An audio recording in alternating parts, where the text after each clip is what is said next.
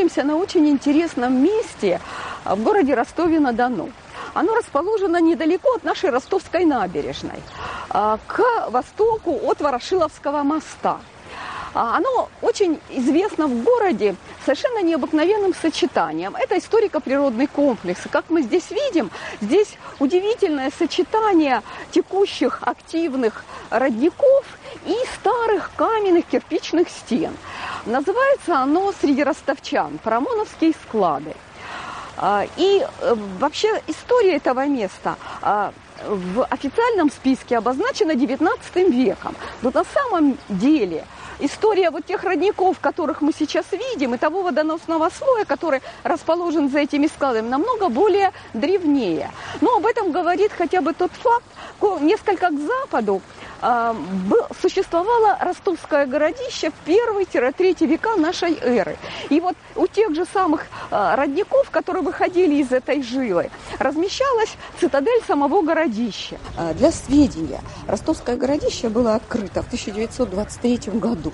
Уже в послевоенные годы целая череда ростовских археологов, очень э, серьезных, на этой территории производили фрагментарные раскопки, зачистки, были находки. Это амфоры, это бытовая посуда черноглиняная, это э, предметы бытовые и так далее, и фрагменты жилищ.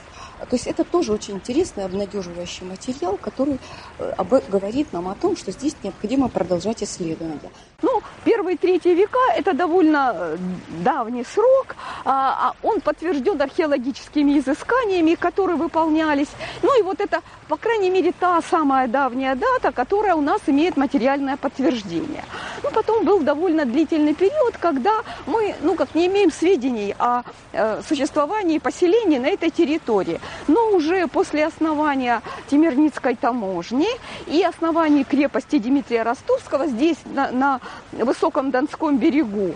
А здесь а, ну, появляется богатый источник, который фиксируется на картах и который а, к которому привязывается крепость Дмитрия Ростовского. Но это не единый источник, не единое место, это та самая активная, живая родниковая жила, которая называлась Богатяновским урочищем. И вот, по сути, вот весь берег пронизывала вот эти группы родников, которые выходили по этому склону. Ну, впоследствии и такой поселок Богатяновка тут появился, тоже в Ростове очень хорошо известный. Ну и, наконец, уже в начале 19 века, когда начинает осваиваться берег и появляются пристани уже торговые, естественно, он начинает приспосабливаться для устройства здесь складских помещений. И, наконец, а, в во второй половине XIX века начинают появляться кирпичные строения. Вот в настоящее время этот комплекс официально зарегистрирован состоящим из пяти кирпичных корпусов XIX века. Но вот этот, возле которого мы сейчас стоим, это самый верхний корпус по склону. Он появляется несколько позднее, чем те, которые стоят вдоль береговой улицы. И он э, может быть наиболее интересный с точки зрения и устройства, с точки зрения связи с той родниковой жилой, которая проходит за северной его стеной. И вот те очень активные струи, которые сюда вытекают и сейчас собираются в желоб и отводятся и уводятся в, ну, в акваторию реки Дон – это уже как бы позднейшее их существование. А можно сказать, что э, когда корпуса стали появляться, они, конечно, принадлежали очень серьезным ростовским купцам. 860-е годы первые корпуса, корпус э, купца Михайловым, два первых корпуса. Они потом несколько перестраивались, менялись их владельцы, наследники им владели. Потом появляются еще два корпуса, э, несколько в западном направлении. И в 883 году те же купцы Михайловы строят еще один корпус. Вот он, конечно, очень выделяется по архитектуре. А, он, во-первых, двухэтажный, а, очень высокий, имеет а, такой э, зубчатый силуэт – и имеет очень лаконичные архитектурные детали. К сожалению, мы сейчас стоим у наиболее разрушенной его части. А обычно это были семь ячеек, каждая из которых имела самостоятельный вход, ворота, окна, а, имелся второй ярус. Вот. И, по сути, вот эти родники, которые проходили за той стеной, они, собственно, использовались для того, чтобы охлаждать ту заднюю стену. Там была устроена проходная галерея, и холодный воздух через эту галерею, но еще через дополнительные каналы, которые были в этой стене, поступал в помещение и охлаждал ее и создавал довольно удачные условия для хранения зерна. Я вот только сейчас сказала, что практически все эти склады использовались для хранения зерна. А зерновая торговля именно тогда, во второй половине XIX века, она составляла основной товарооборот ростовского порта. И все эти монументальные склады, они, конечно, вот для этого служили. Кроме того, в 1868 году прокладывается железнодорожная ветка вдоль берега реки Дон. Это тоже способствует а, практически функционированию этих складов. Ну, а когда они пришли уже вот в такое состояние, это уже, конечно, век 20 К сожалению, ну, разные были причины, по которым э, ну, были пожары, менялось русло родников, которые протекали, их по-другому устраивали вот это пространство перед э, фасадной стеной, по-разному отводили. Вот в настоящее время мы застаем этот комплекс вот в таком руинизированном состоянии. Вообще надо сказать, что таких монументальных складов ни на территории Ростова, ни в соседних городах, в общем-то, мы сейчас встретить не можем. А уж такое сочетание именно выхода родниковых струй через корпуса, ну, тем более, это вообще уникальный случай для э, юга России. Тут других случаев просто мы назвать не можем. На фасаде сохранилась очень интересная функциональная деталь это маленький проем в междуэтажном пространстве, из которого выглядывают остатки деревянного лотка. По этому лотку осуществляли пересыпку зерна с верхнего второго яруса, куда загружалось зерно с верхней бульварной улицы через ворота верхнего яруса. А здесь не было вот этого канала водоотводного, Сюда могли подъезжать подводы, на вот этот вот лоточек набрасывался э, брезентовый рукав, и через него ссыпали зерно непосредственно на подводы, а потом отвозили уже к берегу Дона, где загружались либо на баржи, либо железнодорожные вагоны. Таким образом, вот эта транспортировка осуществлялась вот такими вроде бы простыми, но достаточно удобными и проверенными приспособлениями. По сути, такие отверстия мы встречаем и на других корпусах, но там они заложены, и мы уже не видим их в такой наглядной форме, в какой они есть на вот этом нашем фасаде. Это металлическая труба, которая явилась э, болью здесь на Парамонах для всех ростовчан, потому что до этого в секции, которая вы видите, э, склада, находился бассейн с родниковой водой. И десятилетиями ростовчане плавали там, оздоровлялись. И когда э, у всех путешественников спрашивали, что в Ростове есть интересного, то все говорили в первую очередь о парамонах. Причем непосредственно приходилось видеть и мне, и другим э, посетителям этого комплекса, как сюда приходили даже иностранные туристы с переводчиками и купались с большим-большим удовольствием здесь. И вот появилась вот эта металлическая труба после того, как здесь э, на комплексе Парамоновском появился арендатор в декабре 2013 года. Э, к сожалению, произошло, э, произошел ряд событий, который изменил облик парамонов, к сожалению, не в лучшую сторону. Были выкашены деревья, которые держали склон. Вот на всей этой территории была красивая роща. Э, кроме этого, была поломана плотина, которая создавала народную купальню, и э, главный родник помещен в эту металлическую трубу. Вопрос с родниками, он явился ключевым для парамоновских складов, и благодаря тому, что впервые вообще вот к процессу сохранения парамонов э, подключилась общественность, ситуацию удалось в корне изменить.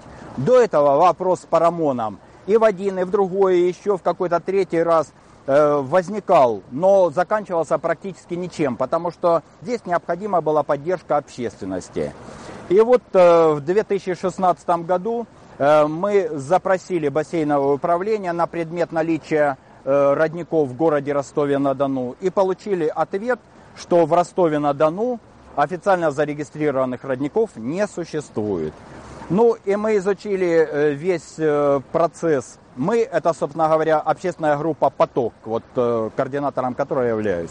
Вот, мы изучили всю технологию внесения водных объектов в водный реестр государственный, собрали народные деньги для этого. И 19 сентября 2016 года впервые в истории Ростова аж три родника на этом зубчатом парамоновском складе удалось занести в государственный водный реестр. Это было неформальным событием, потому что после занесения родников в государственный водный реестр любой человек, который владел э, или арендовал э, это пространство, обязан был сохранить бесплатный общенародный доступ к родникам. И вот именно эта ситуация в корне переломила дальнейшую судьбу парамонов – на основе вот э, этой регистрации стало возможно действовать дальше. А дальше, собственно говоря, если иметь в виду перспективу развития парамонов, и здесь как раз-таки максимальный интерес и инициативу проявила общественная группа, да и просто ростовчане неравнодушные. Э, в перспективе мы бы хотели здесь создать этнопарк который подразумевает сохранение и памятников культуры XIX века, и кроме этого э, сохранения и родников, и, соответственно, вы потом дальше увидите богатейшей растительности, которая здесь находится. Вот самое знаковое место для Ростова, вернее на данный момент это теперь уже географические координаты этого места. Здесь э, до глубины двух метров находился тот самый бассейн внутри руин 19 века, который и являлся самым притягательным местом для всех, кто бывал в этих местах. Мы хотим, чтобы бассейн с родниковой водой снова был, то ли он будет здесь внутри, но цивилизованно обустроенный, то ли он будет снаружи из природного камня, примерно как на гремучем источнике. Об этом уже можно дальше разговаривать. Главное, чтобы сохранился вот этот вот контакт с живой природой, чтобы сохранился контакт человека и родников. Вот мы сейчас у входа, вот ту самую вентиляционную галерею, у северной стены нашего зубчатого склада. Вообще это очень загадочный элемент, потому что, ну, во-первых, он как-то сейчас скрыт от посетителей, а он вообще очень функциональную идею выполнял, функцию свою. Значит, если вдоль склона шла мощная водная жила, то назначение этой было галереи, во-первых, э, гидроизоляция – а во-вторых, в этой галерее появлялся, она имела вход с одного торца и выход с другого торца. Соответственно, там очень хорошо сушилась стена, и воздух охлаждался. Кроме того, это же галерея верхняя ее часть, а внизу, в самой нижней части стен, там есть небольшие арки.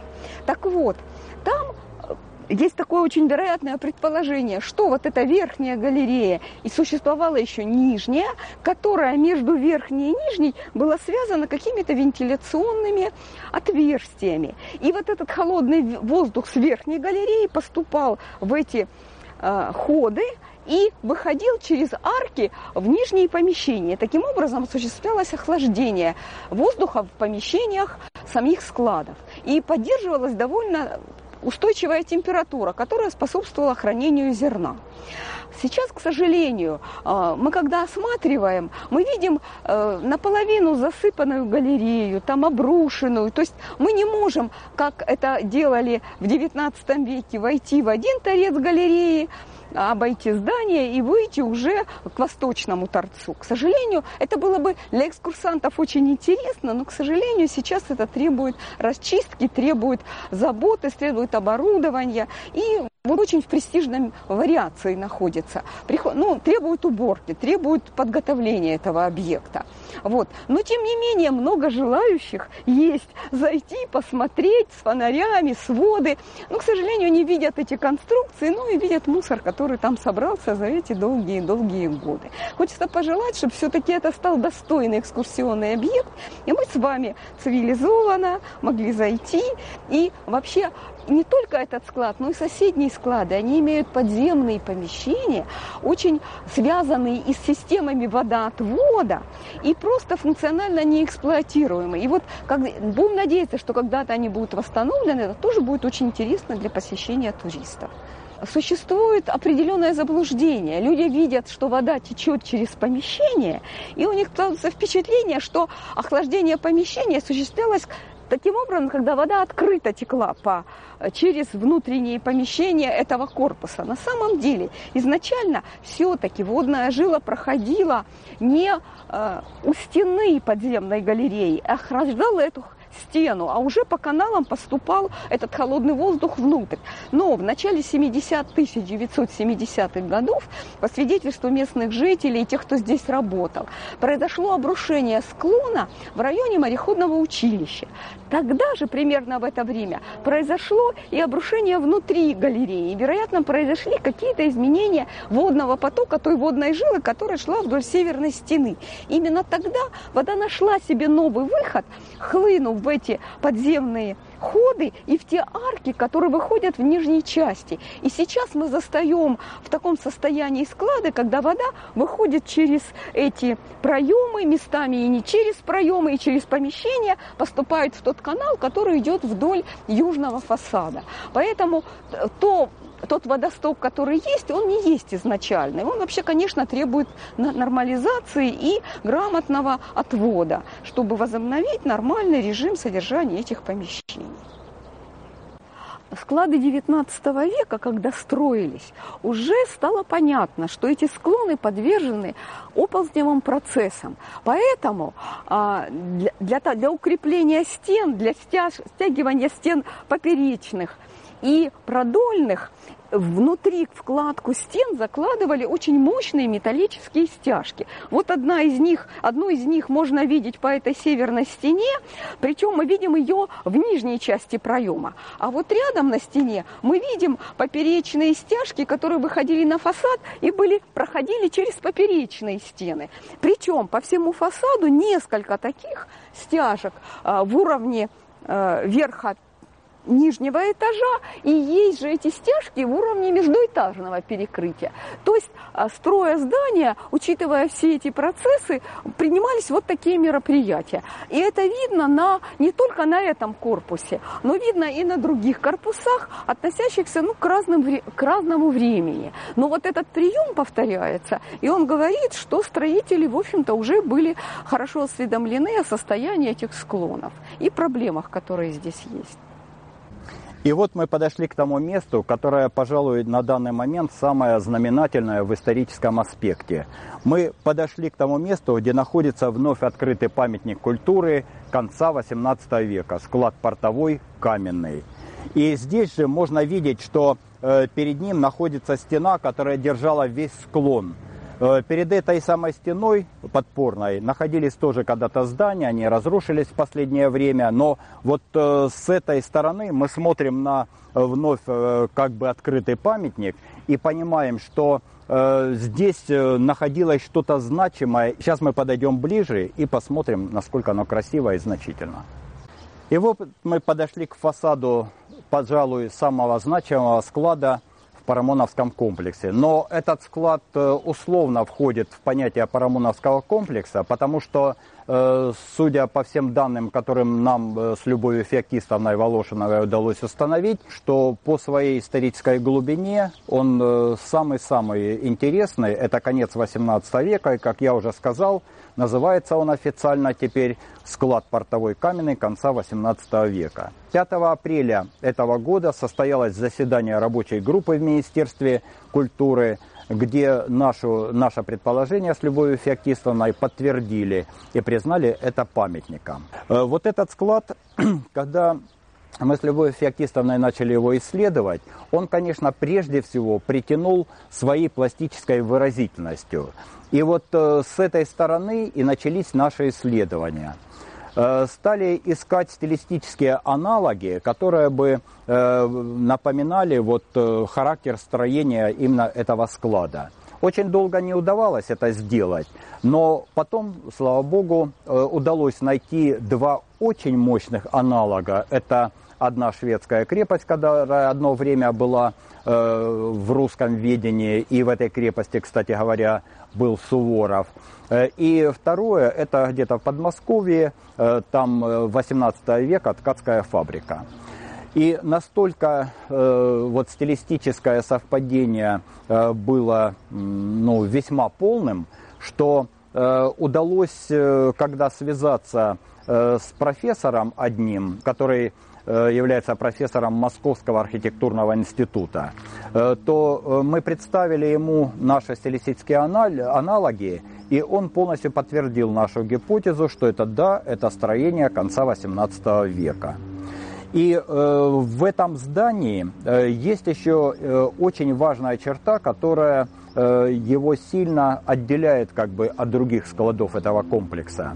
Э, если все те склады имеют довольно внушительные размеры помещений и достаточно обычную толщину стен, то этот склад имеет крошечное помещение, мы потом подойдем и увидим это, и э, большую толщину стен до двух метров.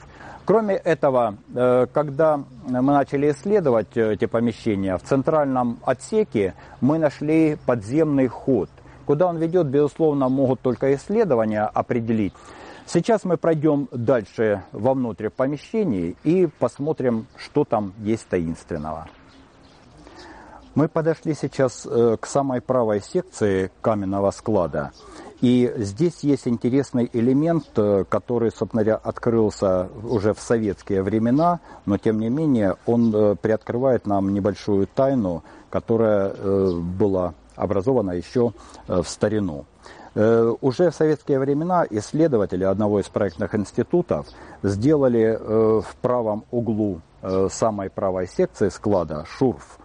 Они прокопали на глубину около метра и обнаружили здесь старинные кирпичные арки – эти арки были э, верхом той водосливной системы, которая специально создавалась здесь на склонах, потому что без нее вода размывала бы фундаменты.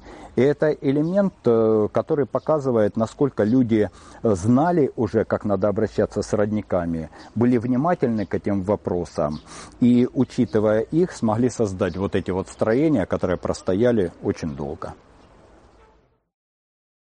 Значит, мы стоим э, на у грани северной стены нашего каменного склада.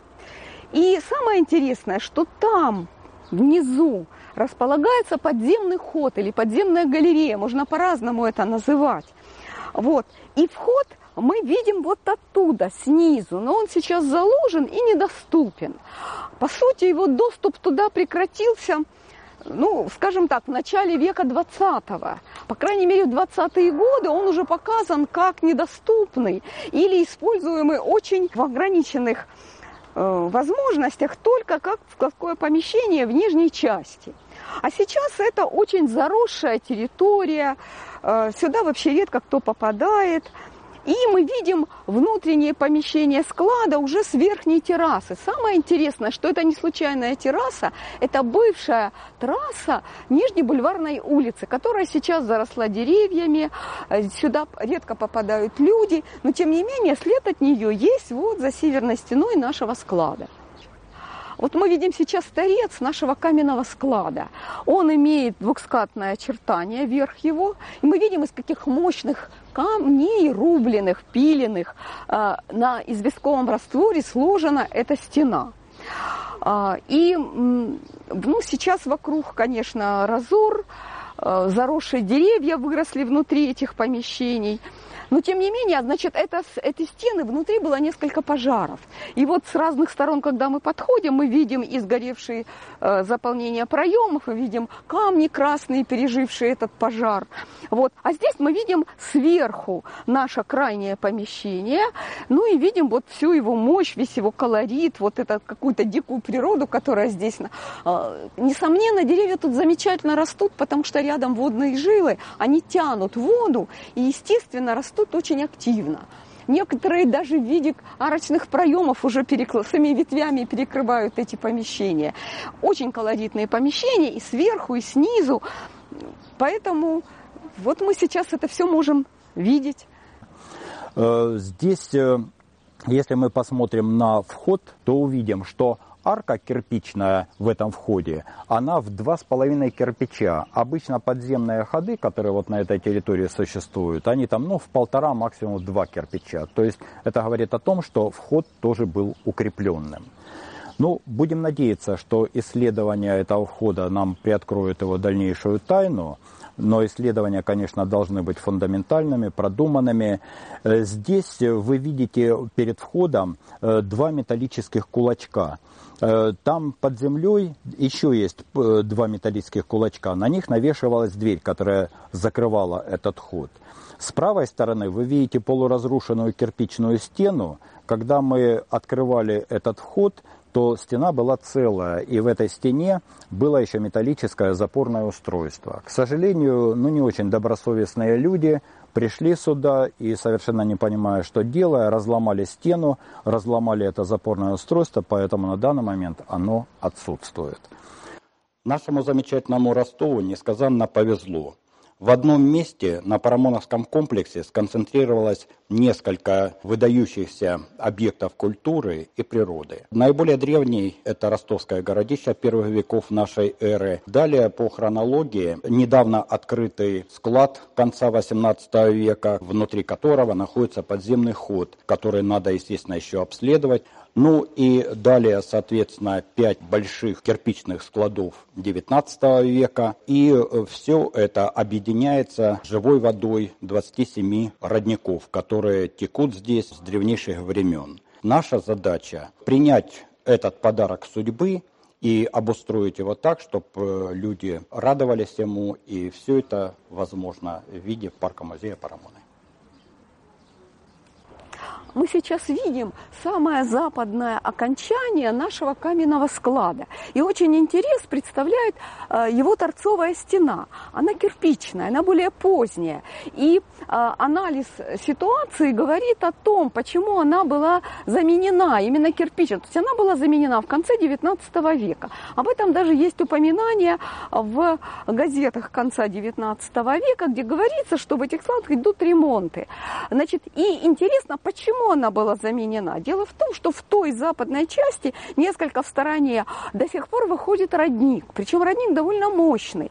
И, судя по всему, та каменная стена, которая здесь была, она была подвержена оползневым процессам, и она стала разрушаться.